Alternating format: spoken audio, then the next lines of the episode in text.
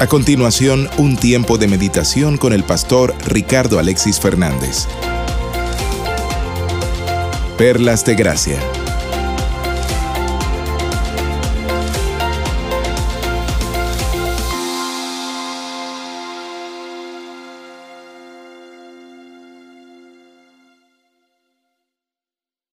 Vamos a orar. Gracias Padre Celestial por esta hermosa mañana, Señor. Te entregamos este tiempo. Que seas tú el exaltado, Padre mío. Gracias, Padre, porque somos instrumentos tuyos, Señor. Y queremos llevar tu palabra a tiempo y fuera de tiempo. Mueve los corazones de mis hermanos, Señor, y que lo aprendido siempre sea aplicado y no solamente sea mera teoría. En el nombre de Jesús. Amén. Mis amados hermanos, estamos desglosando el libro de Primera de Juan. Hoy entramos en el capítulo 5 y vamos a ver los primeros cinco versículos y he titulado este mensaje Entendiendo la vida. Y hermanos, cuando tú quieres buscar qué es la vida, te salen este tipo de imágenes que ven en pantalla. Y entonces te dicen de que estamos en el embrión, después nacemos, vamos creciendo, y llega un momento donde vamos envejeciendo. Y no sé, esta imagen yo la vi bastante tétrica porque yo no espero llegar así, pero así es el ciclo de la vida. Por eso que dice la vida con comillas. Y termina con la muerte. Y a veces tú escuchas a personas y dicen, cuando llegamos a este punto de la muerte es donde ya se acabó esto. Dos metros bajo tierra. Si tú fuiste bueno aquí en la tierra, lo más probable que seas bueno, no sé en dónde, puede ser un paraíso. Si fuiste medio malo, pobre de ti. Y a veces se le mete un pedacito por allá. Mira, si tú eras hombre y les pegabas a las mujeres, en tu otra vida vas a ser mujer para que te den guante. Entonces, tú dices, ¿qué clase de locura es esta? Y hermanos, el tiempo corto que estamos aquí es demasiado corto. Y la eternidad, ya sea para vida o para muerte empieza a partir de aquí. Pero en este periodo donde estamos chiquititos, escuchando el Evangelio, allá atrás hay unos hermanos atendiendo a nuestros hijos. Hay otros que están bautizados, hay otros que tienen un poquito más de tiempo. En este cortito tiempo tenemos que entender el verdadero entendimiento de la vida. Y la vida solamente es por quién, hermanos? Por nuestro Señor Jesucristo. Entonces, en estos primeros cinco versículos del el capítulo 5 de Primera de Juan, ¿qué nos dice el apóstol? Jesús debe ser mi todo. También vamos a aprender, hermanos, de que nosotros nos deleitamos en la palabra del Señor. Y vamos a aprender una palabra ahí gravoso. Cuando tú estás haciendo cosas del Señor, y esas cosas del Señor a ti te producen molestia y te producen fatiga, puede ser que no estás haciendo las cosas del Señor, porque las cosas del Señor son deleitosas. No hay que ser gravosos en ningún momento. Y también vamos a aprender, hermanos, de que los hijos de Dios somos más que vencedores. Pero hermanos, ¿por qué usted me dice más que vencedores si mi hermano tiene cáncer? ¿Por qué me dices más que vencedores si no hay trabajo? ¿Por qué me dices más que vencedores si la situación, lo que yo veo, se turna en vez de sol, tormentas? Hermanos, porque Cristo me da la razón de ser y cualquiera circunstancia que estemos pasando, vamos a decir, gracias Padre Celestial, porque esta vida que estoy pasando es porque tú la estás permitiendo y vas a permitir a mí que yo tenga madurez, porque cuando tú me consuelas, podré consolar a otros. Y hermano, si tú no pasas por fuego, entonces ¿cómo vas a decir que el Señor está allí contigo? ¿Tú te imaginas, hermano, que apenas que llegues a Cristo todo sea perfecto? Dice mi papá, si fuese así, hermano, ora en estos momentos, Padre, estoy tan perfecto, mejor mátame y me voy contigo para el cielo. Porque hay tal perfección aquí. Es que mejor que, ¿qué yo hago aquí?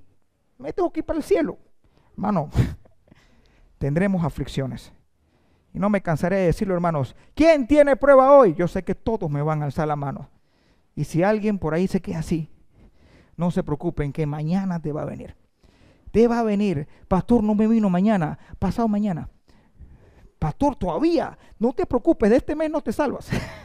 Pero vas a caer, hermanos, vas a caer. Pero el Señor produce paciencia en esto. Así que vamos a entrar en materia, hermanos, y vamos a ver qué el Señor nos regala en el primer versículo. Y en el primer versículo el Señor nos regala dos cosas importantes. Vamos a leerlo. Primera de Juan, capítulo 5, versículo, perdón, capítulo 5, versículo 1. Dice así, todo aquel que cree que Jesús es el Cristo, y esa palabra es el Cristo, subrayela, y dice, es nacido de Dios, y todo aquel que ama al que engendró, ama también al que ha sido engendrado por él. Dos cosas aquí importantes, hermanos. Si tú y yo hemos creído que Jesús es el ungido, si tú y yo hemos creído que Jesús es el Salvador, si tú y yo hemos creído que Jesús es el Rey de Reyes y Señores, Señores, soy hijo de Dios. Pero ¿qué pasa, mis amados hermanos? ¿Por qué Juan dice creer en Jesús que es el Cristo? Cristo significa ungido, Mesías en hebreo, nuestro Salvador. Tú puedes saber quién es Jesús. Tú puedes decir, yo sé quién es Jesús, pero no le conoces. ¿Cuántas veces nos hemos visto en esta situación cuando estamos evangelizando? ¿Eres hijo de Dios? Sí, claro que sí. ¿Qué hizo Jesús por ti? Vino aquí a la tierra, murió, resucitó. Y mira que se fue al cielo y derramó la sangre preciosa en la cruz. Pero lo crees. Eh, bueno, tampoco así, no seas tan fanático. Pura teoría. Conozco de Dios, pero en realidad no lo conozco. Sé de Dios, pero no conozco a Jesús. No tiene sentido. Y Juan, ¿qué me está diciendo? Si tú crees que Jesús es el Cristo, eres hijo de Dios. Y otra cosa importante que hay que aprender aquí, en, solamente en este versículo, la parte B, cuando te dice, y todo aquel que ama al que engendró, o sea, si yo amo a Dios, entonces ama también al que ha sido engendrado por él. El amor a mis hermanos. Hemos pasado el capítulo 4, ¿se acuerdan que era sobre el amor? ¿Y qué es lo esencial del amor, mis amados hermanos? Primero es que Dios me amó a mí primero. Luego que Dios me ama a mí, yo le amo a Él. Y después nos amamos unos a los otros. Y hermanos, y el amor va en línea directa, ¿sí ve? Mis hermanos, el prójimo. Porque ¿cómo van a escuchar los hermanos que no tienen a Cristo en su corazón? ¿Cómo? Por medio de ti y de mí. ¿Cómo yo voy a amar a un hermano que tiene de repente diferente eh, rasgo eh, cultural que el mío? ¿Cómo yo voy a amar a un hermano que tenga diferente edad que la mía? ¿Cómo yo voy a, amar a un hermano que de repente tenga nivel de escolaridad inferior o superior al mío? Decíamos en la escuela dominical, ¿cómo yo le voy a predicar a ese multimillonario si los temas que él habla yo no los puedo hablar porque yo no lo soy? Oh, señor, hazme multimillonario para poder hablarle a él. Nada, nada, ¿qué es eso? Nada de eso, eso no existe, hermano. La palabra de Dios tienes que correrla a cualquier persona. ¿Por qué? Porque ¿cuál es el Evangelio? Que Cristo Jesús vino a esta tierra, cumplió todos los mandamientos porque nadie podía cumplirlos, murió, resucitó. ¿Crees esto? Amén. Eres hijo de Dios. Y nos amamos los unos a los otros. Vamos a buscar, hermanos, un versículo que es precioso, ahí cerquita de Primera de Juan. Vámonos a Primera de Pedro, un poquitito para atrás, hermanos. Primera de Pedro, capítulo 1, versículo 3 al 5. Me encanta la carta de Pedro. Ya quiero predicar de esta carta. En su momento será. Dice así, bendito el Dios y Padre de nuestro Señor Jesucristo, que según su grande misericordia nos hizo renacer para una esperanza viva ¿Cómo es el hombre, hermanos, que no ha renacido con el Señor? Sin esperanza, sin norte, vacío. Tienes todo y te lanzas de un edificio. Tienes todo y te tomas medicamentos para matarte. Y hay muchos que están en la otra perspectiva y dicen, pero ¿cómo se va a matar a esa persona si tiene todo? Hermanos, sin Cristo no tienes nada. Y aquí nos dice la palabra del Señor que nosotros tenemos esperanza de vida porque hemos renacido por medio de la misericordia de nuestro Padre Celestial. Dice, por la resurrección de Jesucristo de los muertos, para una herencia incorruptible, incontaminada e inaccesible, reservada en los cielos para vosotros. Pon tu nombre allí. Reservada en los cielos para Ricardo. Porque tú si yo creemos en Cristo Jesús, tenemos esta herencia, hermanos, incorruptible y nadie nos puede arrebatar esa herencia. Versículo 5, que sois guardados por el poder de Dios mediante la fe para alcanzar la salvación que está preparada para ser manifestada en el tiempo postrero, mis amados hermanos. Cristo va a venir. ¿Tú crees esto, hermano, que Cristo va a venir? Amén, ¿verdad? Pero también yo puedo morir hoy. Y si yo muero hoy y mi confianza está en Cristo, estaré vivo por la eternidad. Y ustedes me van a alcanzar allá. Porque el cristiano no muere, vive, tiene vida eterna. Mis amados hermanos, piense ahorita mismo en ese hermano, en ese amigo que sabes que no tiene a Cristo en su corazón. Que sabes que eh, aquí, cuando llegue ese momento, tú dirás, pude compartirle y ahora viene su eternidad, pero de sufrimiento. Qué triste. Hermanos, el ejemplo vale más que mil palabras. Tienes a tu compañero de trabajo, tienes a tu compañero vecino. Compórtate como cristiano. Demuestra que eres hijo de Dios. Porque puede ser que por el mero caminar tuyo se ve la luz de Cristo. Esas personas van a llegar. Nicodemo llegó a Jesús de noche y le dice, sabemos que tú tienes que ser algo diferente porque lo que tú haces es porque Dios está allí.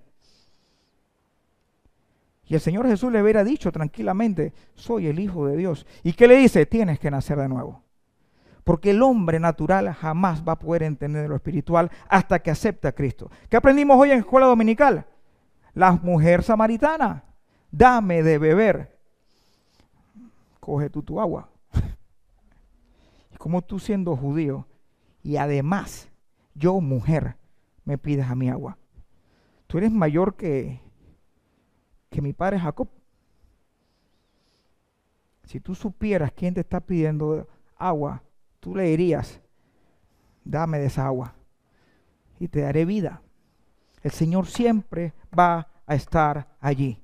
Cuando tú ves el libro de Lucas, capítulo 19, Saqueo, él quería buscar del maestro. Se trepa en el árbol porque era chiquito. Aparte de eso, que era publicano de la cosa nuestra, todo el mundo le decía que no lo vea. ¿Y cuál fue la palabra clave? Saqueo desciende. Me es necesario ir a tu casa. Y al final, ¿qué dice? Y la salvación llegó a esa casa. Así que hermanos, ¿quiénes somos nosotros para no compartir la fe? Nadie. Tú puedes decir, Dios es amor. Pero si sacas a Jesús, que es el ungido, el Salvador, el Rey de Reyes, es una mera charla. Y no queda en nada. Es una charla moral. Y si tú dices que amas a Dios y hay enemistad los unos con los otros, cuidadito que todavía te falta aceptar a Cristo. Porque eso no existe en el nivel cristiano.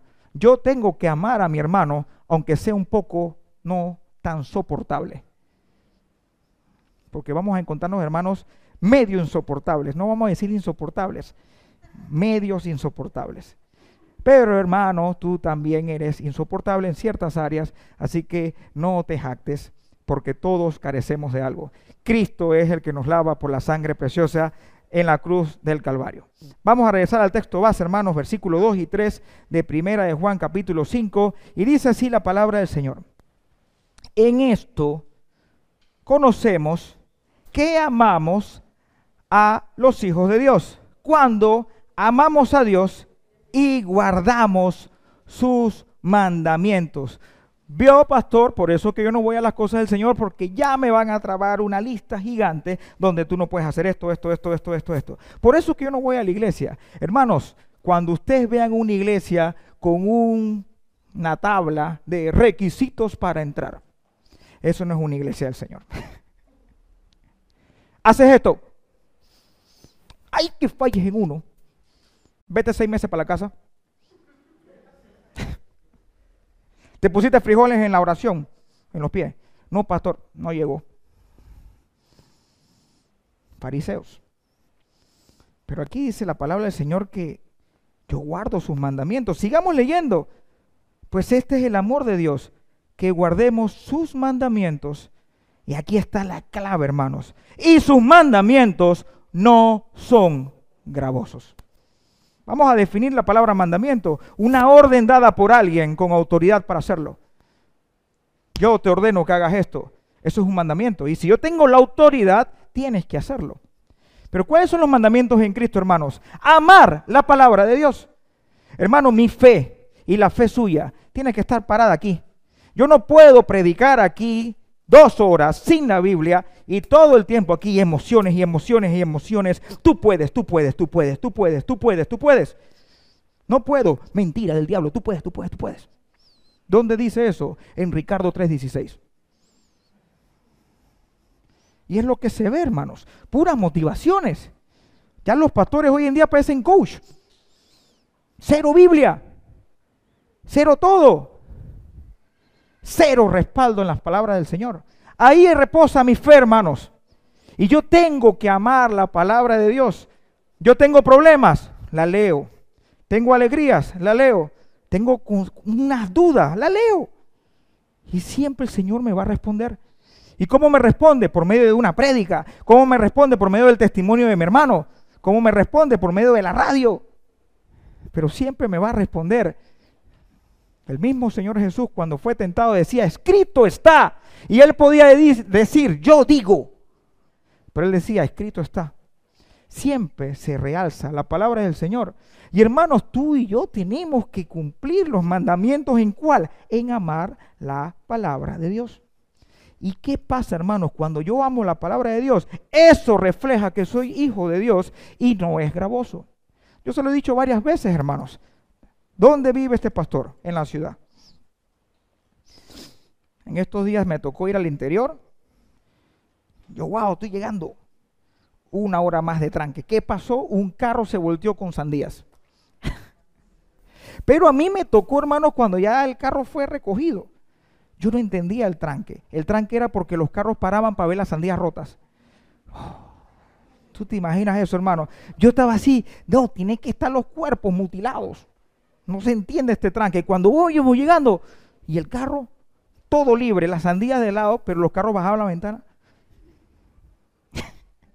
Viendo las sandías, hermano. ¿Fue gravoso? Claro que sí, hermano. Yo tenía que llegar una hora antes a mi casa. Hermano, ¿será que en algún momento yo tendré un tranquecito para venir a la iglesia? Sí. Hermanos, ya los sábados los activamos para rescatar a los jóvenes. Hermanos, los viernes vamos a tener culto con el favor de Dios. Pero vamos a tener algún momento de, de situaciones, sí. Pero no van a ser gravosas porque son del Señor. Hermano, cuidado que el solo abrir la puerta o darle clase a los niños o repartir el café y tú sientes que es gravoso, ponte en cuenta con el Señor. Porque todo lo que hagamos debe ser en amor. Y me tengo que deleitar en la palabra del Señor. Hay un salmo, hermanos, hermoso. Y si tú le quitas el número 112, pareciera que fuera un solo salmo lo que vamos a leer. Vámonos un momentito, hermanos, al 111. Y vas a decir, wow, yo no sabía que este versículo, yo pensé que nada más estaba en Proverbios. Vamos a irnos al versículo 10 del Salmo 111 y leemos automáticamente el versículo 1 del Salmo 112. Léelo como si fuese un solo párrafo. Y dice así la palabra del Señor. El principio de la sabiduría es el temor de Jehová. Eso está en Proverbios 1. Bueno, el Salmo lo repite. ¿Y qué dice? Punto y coma. Buen entendimiento tienen todos los que practican sus mandamientos, o sea, la palabra del Señor. Su loor permanece para siempre. Versículo 1 del Salmo 112 dice, bienaventurado el hombre que teme a Jehová y en sus mandamientos se deleita en gran manera. Hermano, esto es hermoso. Cuando tú tienes un tiempo personal con el Señor en tus devocionales, dime si no es hermoso. A mí me gusta leerla eh, en la noche, en la madrugada. A veces he estado rendido. La pongo, prendo el flashlight y me ganó la carne. Y ahí mismo quedo, triste. A veces venzo el sueño. Y yo, gracias Señor que lo leí. Y yo mismo me pregunto y no entendí nada porque estaba dormido. No estaba deleitándome en los mandamientos cinco versículos me toca el mensaje de hoy y no saben cuánto me deleité haciendo este mensaje. Cinco versículos. Cuando empiezas a disfrutar la palabra del Señor te das cuenta que no es gravoso. Y el Proverbios 10, 22. Ese es un proverbio favorito de muchos. Y qué bueno que sea favorito de todos. Dice así, la bendición de Jehová es la que enriquece y no añade tristeza con ella. Pastor, ¿por qué no te quedaste en Panamá? Porque para mí no es gravoso venir para acá. Pastor, ¿por qué hay que ser tanto desde cero? ¿No podíamos haber buscado algo más completo? Las cosas del Señor no son gravosas. Él da las fuerzas como el águila. Así que hermanos, disfruta. Si el Señor puso en tu corazón congregarte en Gorgona y vives en Panamá, disfruta el manejo. Disfrútalo. Porque si vienes aquí para cumplir, entonces vas a hacer el cumplimiento. Cumplo y miento a la misma vez. Yo vengo a la iglesia de Gorgona porque no sé cómo decirle al pastor, es que está jovencito, me da pena. Pero como estoy bravo acá adentro con el tranque que me estoy comiendo y pastor no sabe, no, mejor no se lo digo, pero estoy sufriendo con la gasolina. Y estás acá, tus ojos revelan que yo... Y subió la gasolina. Nada puedo entender. Y mañana sube de nuevo, que no soy nada sin ti. Gravoso gravoso, gravoso y gravoso. ¿Sabes qué? El Señor dice, no lo hagas. Es como el ofrendar.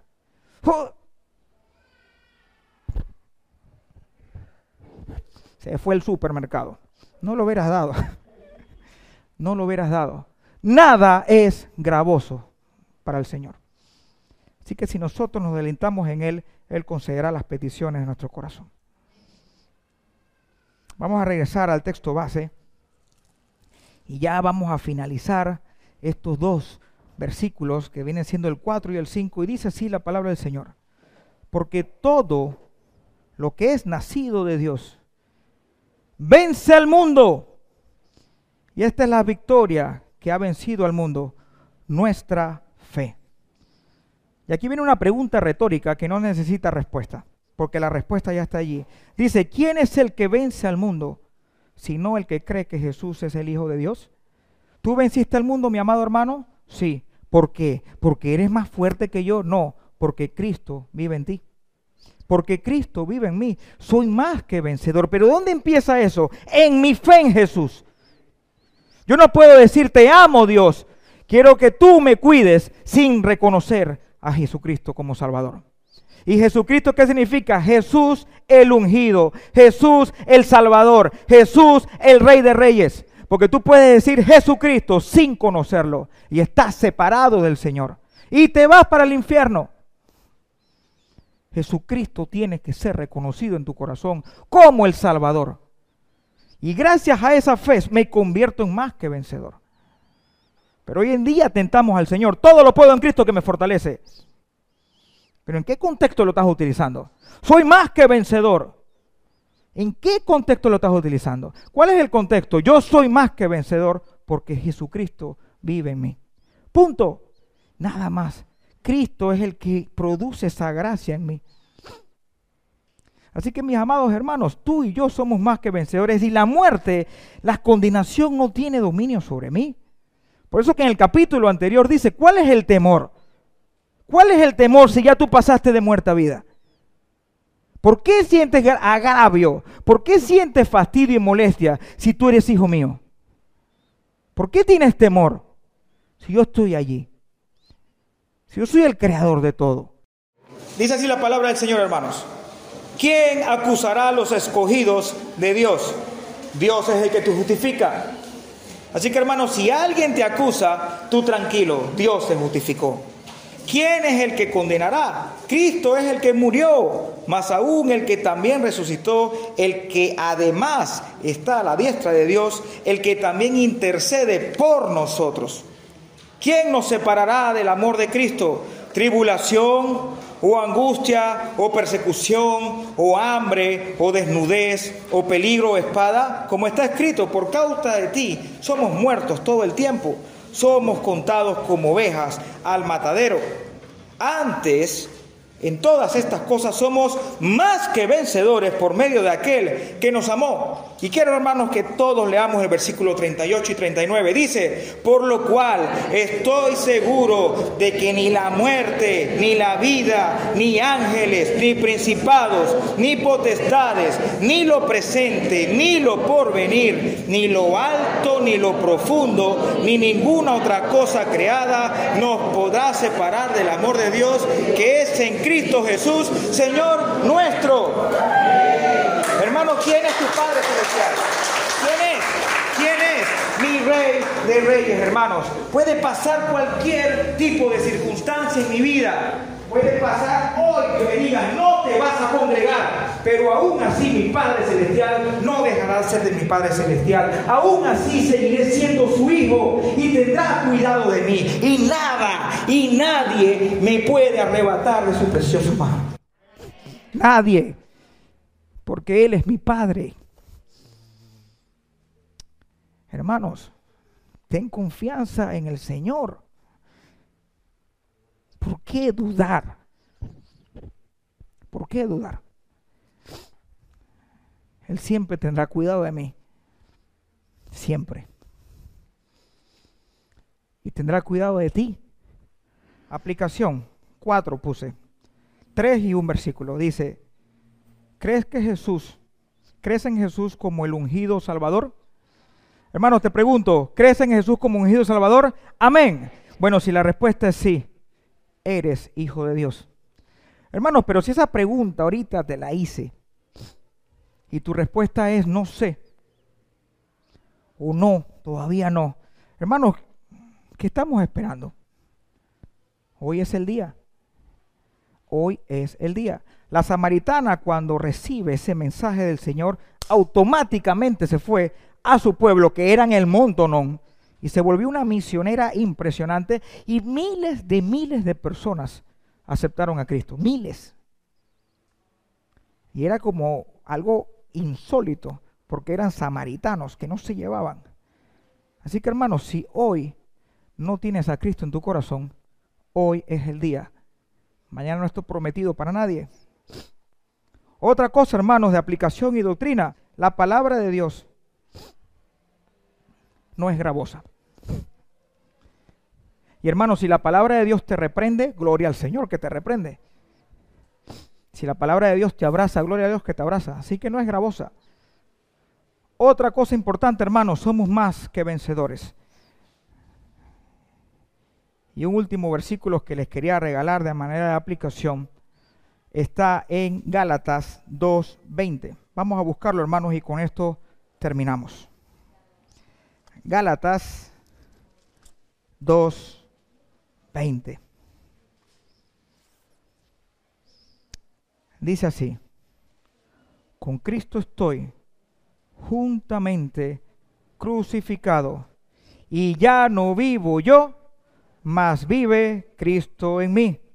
Y lo que ahora vivo en la carne, lo vivo en la fe del Hijo de Dios, el cual me amó y se entregó a sí mismo por mí. Amén. Póngase de pie, hermanos, vamos a orar. Amantísimo Padre Celestial, gracias, Señor, por todas las personas que han podido venir el día de hoy, Señor. Cuando entraron por esa puerta, Señor, querían venir con una razón. Y tú les has hablado siempre esa razón porque cuando tú eres glorificado, exaltado por medio de la palabra del Señor, siempre penetras cualquier tipo de corazón. Gracias, Padre, por aquellos que todos que hemos confesado que Jesús es el Cristo, el ungido, el Salvador. Gracias, Padre, por ese regalo, ese privilegio inmerecido, Señor. Que ya yo gozo de tu cuidado, que ya yo gozo de tu perdón, Señor. Y tarde o temprano, Señor, sea que muramos o vengas tú por la iglesia, vamos a gozar por la eternidad, Señor, porque tú no mientes. Tú cumples tus promesas, Señor mío. Gracias, Padre, porque tú eres la clave de toda mi vida, Señor. Porque lo que soy es por tu gracia, Señor, y nada más. Y Padre mío, si en estos momentos alguien, Señor, alguien aquí todavía no te conoce, Señor, que no espere mañana, porque mañana no es prometido para nadie. No tenemos ni control del siguiente segundo de nuestra vida.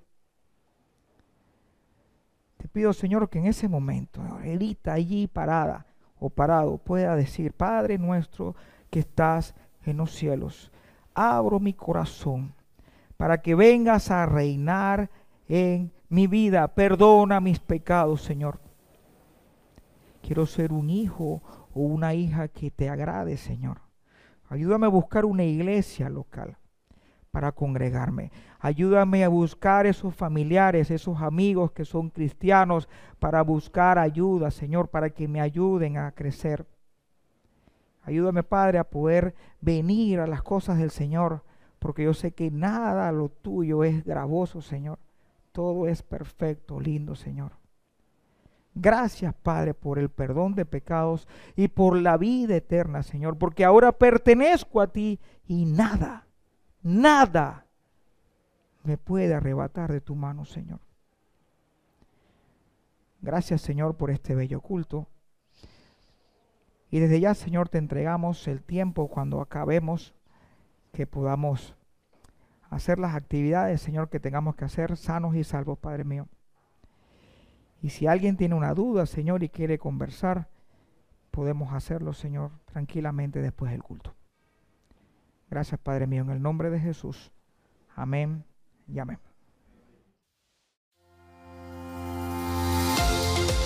Recuerda suscribirte a este canal, Perlas de Gracia, con el pastor Ricardo Alexis Fernández. Nos escuchamos en otra cita.